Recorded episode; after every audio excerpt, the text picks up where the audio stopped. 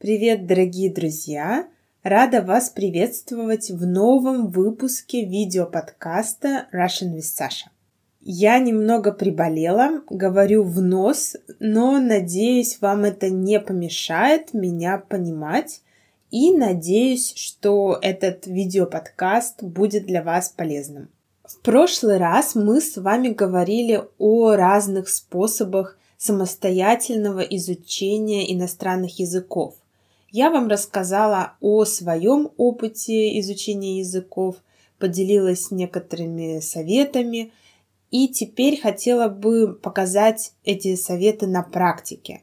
То есть в прошлый раз была теория, а в этот раз я хочу показать, как э, лучше, как эффективнее использовать разные ресурсы, например, подкасты, приложения – книги и так далее для изучения иностранных языков. И опять же повторюсь, что я не эксперт в этой области, и, конечно, я тоже делала много ошибок, когда изучала языки, но я надеюсь, мой опыт и моя точка зрения поможет вам в выборе правильного пути при изучении иностранного языка. Сначала я бы хотела с вами поговорить о таком приложении, как Duolingo – я считаю, что это очень эффективное приложение, если его использовать правильно.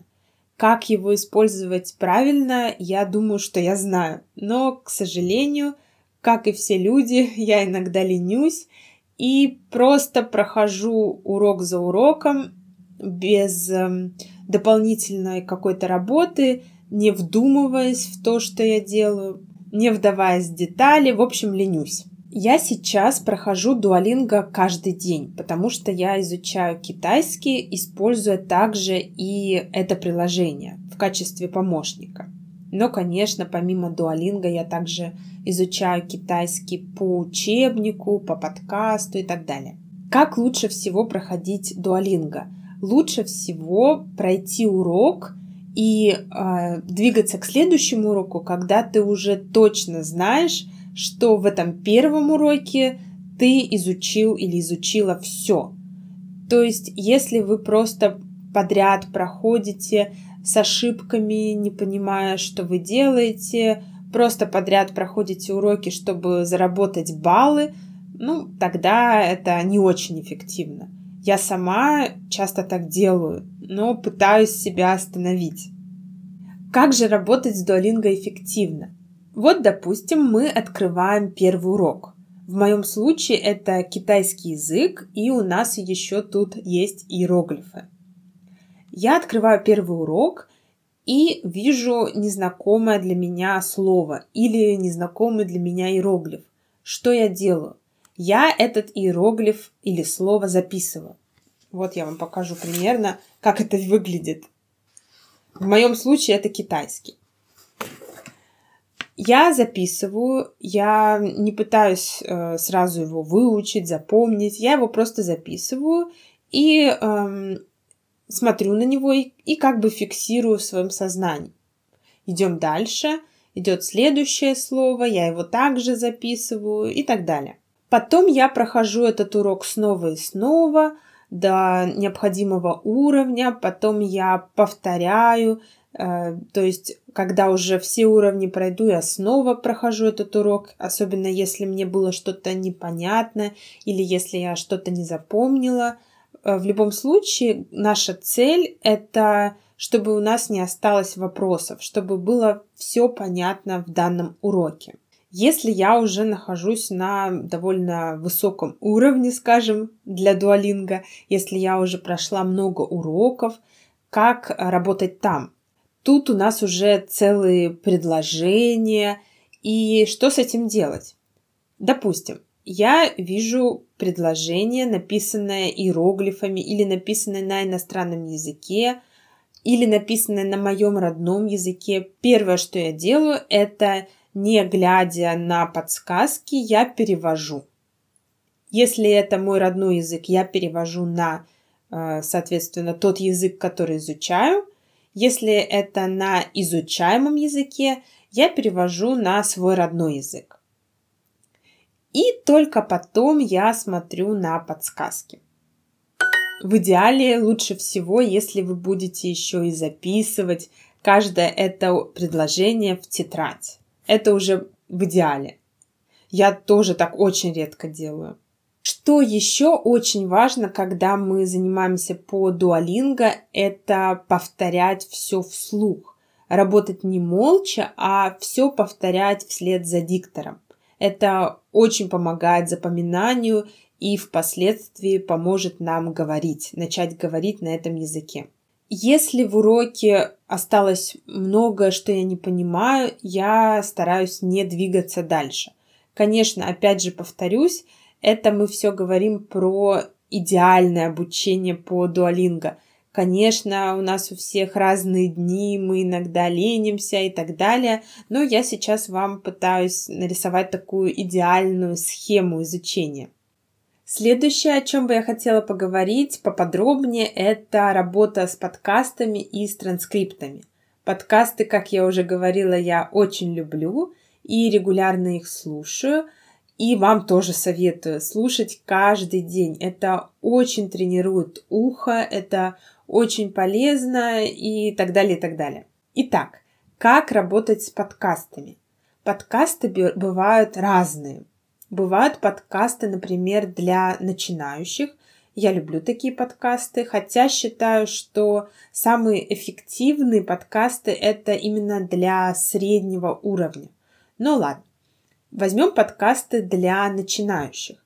Они очень часто сделаны по типу диалогов, э, разбираются диалоги, разбираются слова незнакомые, и там очень много есть пауз, в которые э, ты можешь повторить вслед за диктором слово или предложение.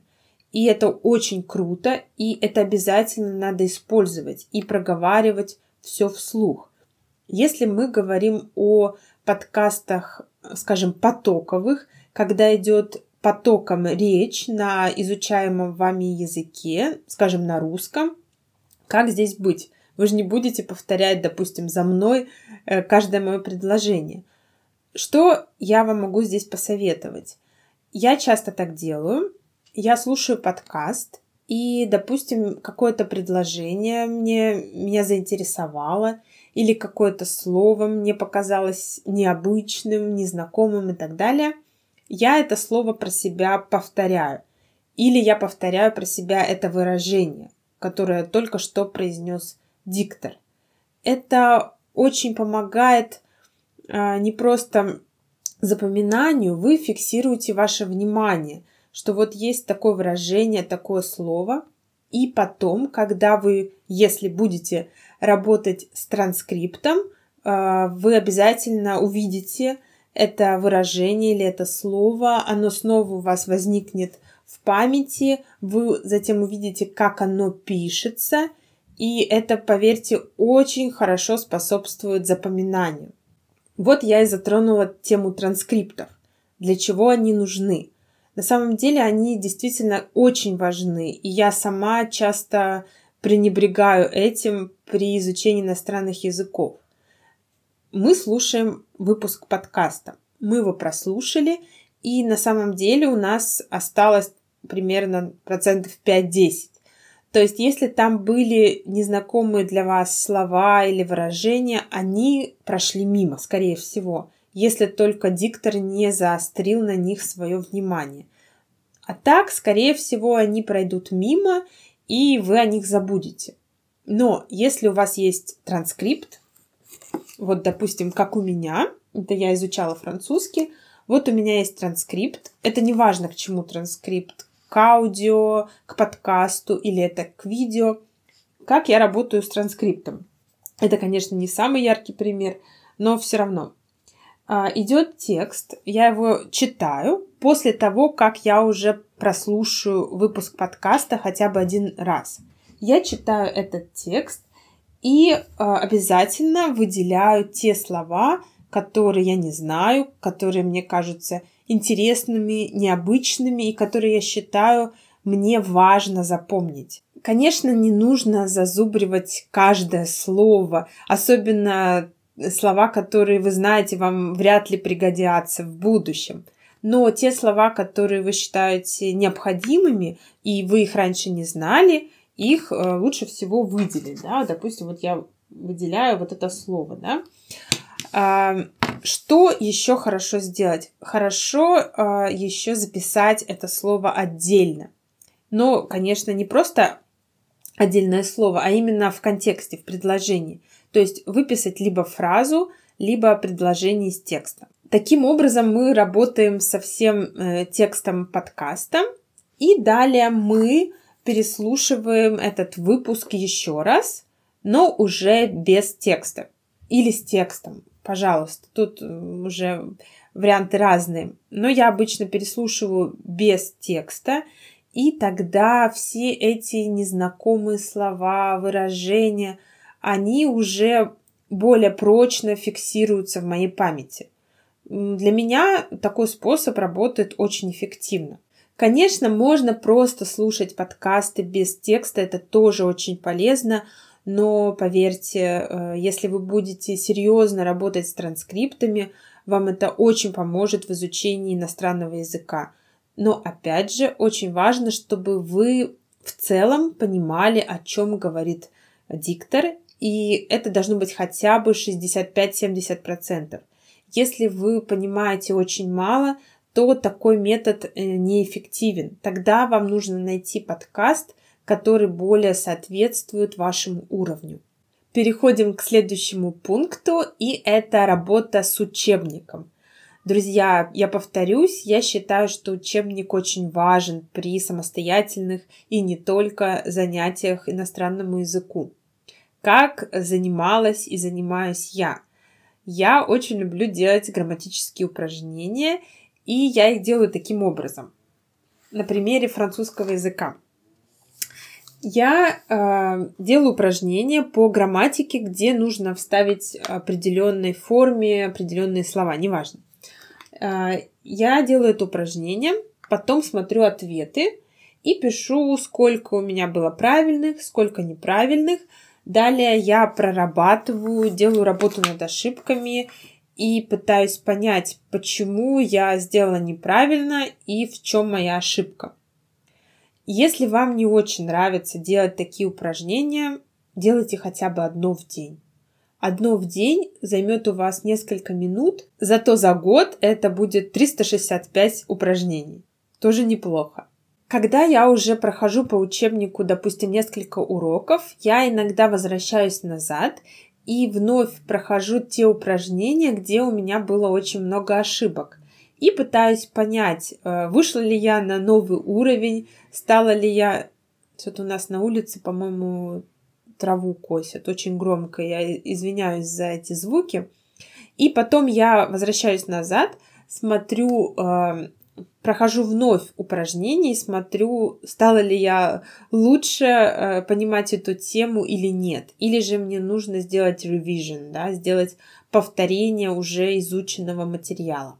Следующий пункт – это диалоги наизусть. В прошлом выпуске я говорила о том, что я люблю учить диалоги наизусть. Теперь покажу, как я это делаю. Слева у меня диалог по-китайски, справа по-английски. Для начала, когда я только-только знакомлюсь с новым диалогом, я его пишу по-китайски, по-английски и просто читаю. Когда я уже несколько дней подряд э, читала этот диалог – и у меня уже, может быть, что-то осталось в памяти, я делаю следующим образом. Я смотрю только на английский текст и читаю предложение и пытаюсь по строчкам или по предложениям переводить на китайский. Очень важно при этом смотреть, ну, в данном случае это английский текст, это может быть э, текст на вашем родном языке. А, факт в том, что глядя на знакомый ваш знакомый вам язык, вы эти символы в голове переворачиваете, превращаете в символы изучаемого вами языка. Здесь важно действовать именно таким способом, а не наоборот. То есть не нужно переводить с, изуч... Э, с изучаемого вами языка на ваш родной язык. Именно нужно смотреть на знакомый или ваш родной язык и переводить на новый изучаемый вами язык. То есть я именно смотрю на английский текст, на знакомый мне английский текст и перевожу на китайский, да, изучаемый мною, не наоборот. Переводить с китайского на английский так я никогда не делаю. Что касается чтения книг, а, здесь у меня такой подход. Я читаю книгу, не глядя в словарь вообще. Конечно, если какое-то слово мне попадается очень часто, и я понимаю, что незнание этого слова мне очень мешает понять общую суть произведения, тогда да, я полезу в словарь. Так я стараюсь читать потоком. Сейчас, конечно, очень много есть книг, э, где электронных книг, когда мы можем видеть перевод всех незнакомых слов, но я таким способом не пользуюсь. Я именно читаю потоком и пытаюсь понять, схватить суть произведения, суть того, о чем я читаю. Опять же, важно, чтобы вы понимали 65, как минимум 65, а лучше 70-80 процентов а, текста. Если вы совершенно не понимаете, о чем вы читаете, то лучше такое чтение прекратить, потому что оно бессмысленно. Дальше. Изучение языка с помощью песен. Ну, здесь достаточно все просто. А, мы слушаем песню, которая нам нравится, и пытаемся выхватить хоть какие-то слова или фразы. Иногда это сложно. Э, я даже сейчас заметила, что я могу прослушать пол песни и вообще не понять, на каком она языке. А потом на припеве выясняется, что эта песня на русском. Такое со мной часто случается, потому что наши исполнители часто поют э, на английский манер и так произносят русские слова, что я не узнаю русский язык. Итак, мы послушали песню, попытались выхватить какие-то знакомые нам слова или фразы, затем мы смотрим на текст песни и переводим его или смотрим сразу на перевод на наш родной язык. Очень важно понимать э, все э, речевые конструкции. Кстати, да, я забыла про это сказать. Э, когда мы говорили об изучении, э, обучении наизусть диалогов, очень важно, чтобы вы понимали все. Очень важно, чтобы вы понимали, как строится предложение, почему это слово здесь, а не там, что означает каждый символ. Если вы где-то что-то не понимаете и просто этот момент зазубриваете, это совершенно не работает, это совершенно бессмысленно. Очень важно понимать структуру изучаемого языка, понимать, как строится предложение, что зачем идет и почему, а почему это слово здесь, что означает этот символ, что означает эта приставка, почему этот предлог тут, а не там. Все это очень важно понимать. Для этого, собственно, и есть учебники, и диалоги я учу только из учебников, потому что в учебнике, как правило, э, все, что в диалогах встречается, новое, все объясняется. И только когда я понимаю все, тогда я перехожу к изучению диалога наизусть. То же самое касается и песен. Если что-то вам непонятно, вы это просто запомните механически – ну, какого смысла большого в этом не будет. Ой, и опять вернемся к диалогам. Совсем забыла сказать, что когда я учу диалоги, я их э, не зазубриваю наизусть, э, вот чтобы обязательно слово в слово, э, пока не выучу наизусть, не перехожу к другому. Нет, я часто, я часто работаю сразу с несколькими диалогами, я просто работаю по схеме, про которую я вам уже сказала. Я каждый день сажусь и перевожу с английского на, в данном случае, на китайский. Я не пытаюсь за какой-то определенный срок выучить идеально диалог наизусть. Нет, это не моя цель. Я могу изучать один диалог месяц, хоть два, хоть год. Это не важно совершенно. Я могу параллельно изучать 10 диалогов. Совершенно тут ну, нет никакой, никакого лимита, сколько диалогов, как. Просто спокойно, постепенно, а, без, без какого-то огромного усилия, постепенно я запоминаю эти фразы, эти предложения. И, конечно, эти диалоги, как правило, на очень насущные, важные темы, которые мне, скорее всего, пригодятся в общении. Далее, что касается писем, комментариев, что касается именно райтинга, да, письменной формы, а, здесь очень важно а, довериться себе. Вы садитесь писать письмо, и первым делом нужно лезть не в Google Translate, а просто сесть и написать то, что вы можете написать на данном этапе изучения языка. Это очень такой честный тест перед собой. Вы действительно реально видите, что вы можете, а что вы не можете без переводчика. Я очень часто, когда пишу письмо, я часто на иностранном языке, я часто сразу открываю Google Translate, чтобы сразу начать переводить, но э, я себя иногда останавливаю, говорю нет, а, сядь, напиши э, с тем, что ты имеешь сейчас на данный момент, напиши как можешь, а дальше уже будешь редактировать, корректировать с помощью переводчика.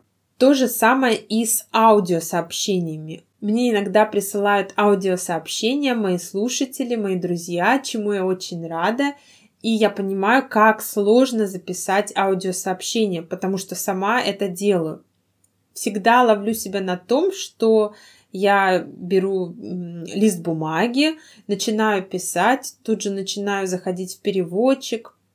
Лучше всего просто включить кнопку «Начать запись» и просто говорить. Это будет отличный тест, вы сразу определите, что вы можете, а что нет. Если вам вдруг э, понадобится в какой-то ситуации э, говорить на иностранном языке, и у вас не будет рядом переводчика, вы сразу увидите, что вы можете, а чего вы не можете. Какой у вас примерно уровень владения языком. Следующий пункт – это хобби на изучаемом языке. Как я делаю? Допустим, мне очень нравится фигурное катание, это правда. Я э, учу сейчас, допустим, польский язык. Я нахожу группу, скажем, на Фейсбуке любителей фигурного катания в Польше. Я присоединяюсь к этой группе, я начинаю смотреть видео на польском, я начинаю читать э, посты, комментарии на польском языке, оставлять свои посты, комментарии – и так далее, и так далее.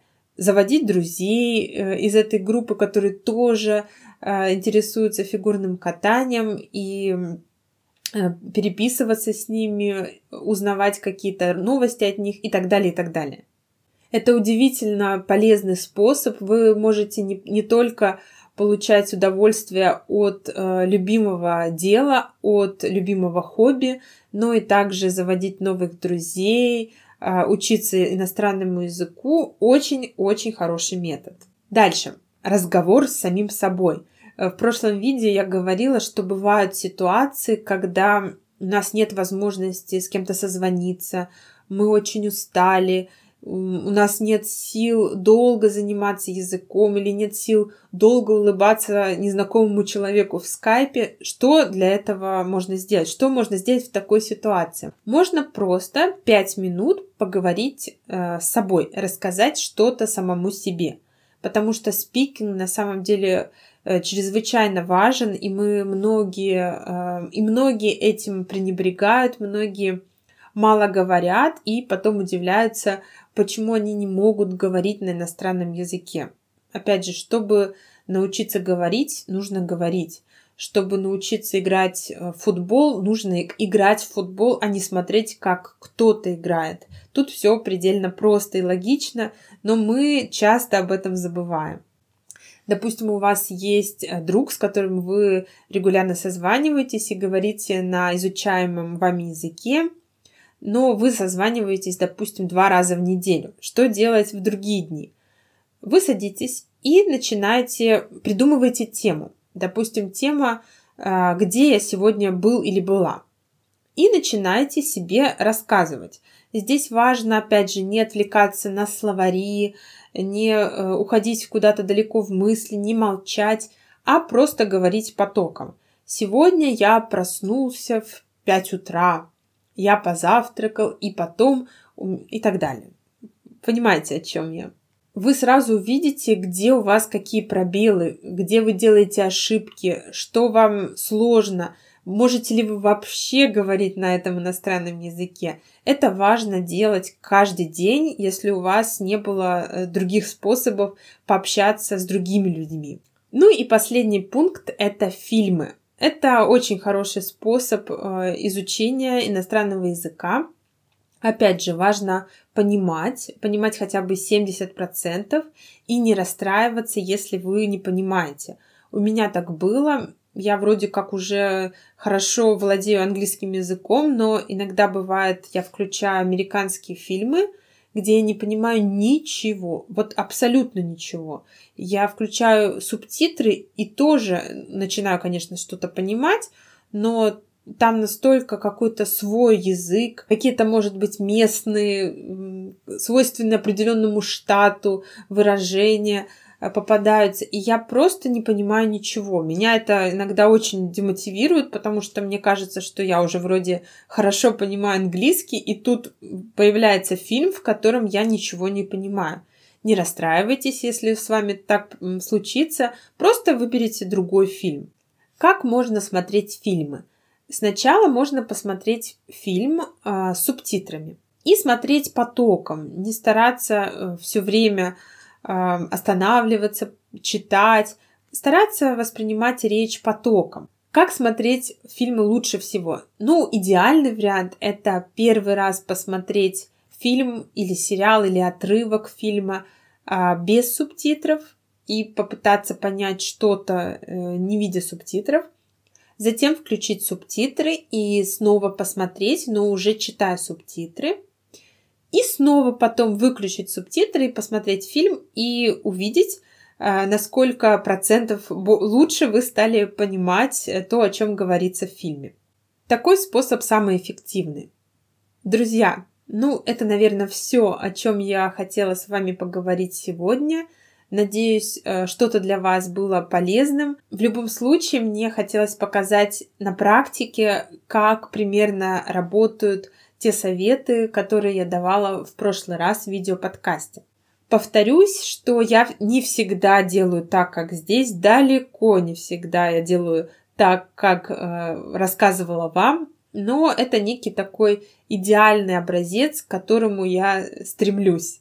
Если вам был интересен и полезен этот выпуск подкаста, пожалуйста, подписывайтесь на мой канал – подписывайтесь на мой подкаст в любом приложении Spotify, Apple Podcast, там, где вам удобнее. И обязательно пишите, э, как вы изучаете язык, что для вас было полезно в этом выпуске, э, что бы вы мне могли посоветовать при изучении языка и так далее, и так далее.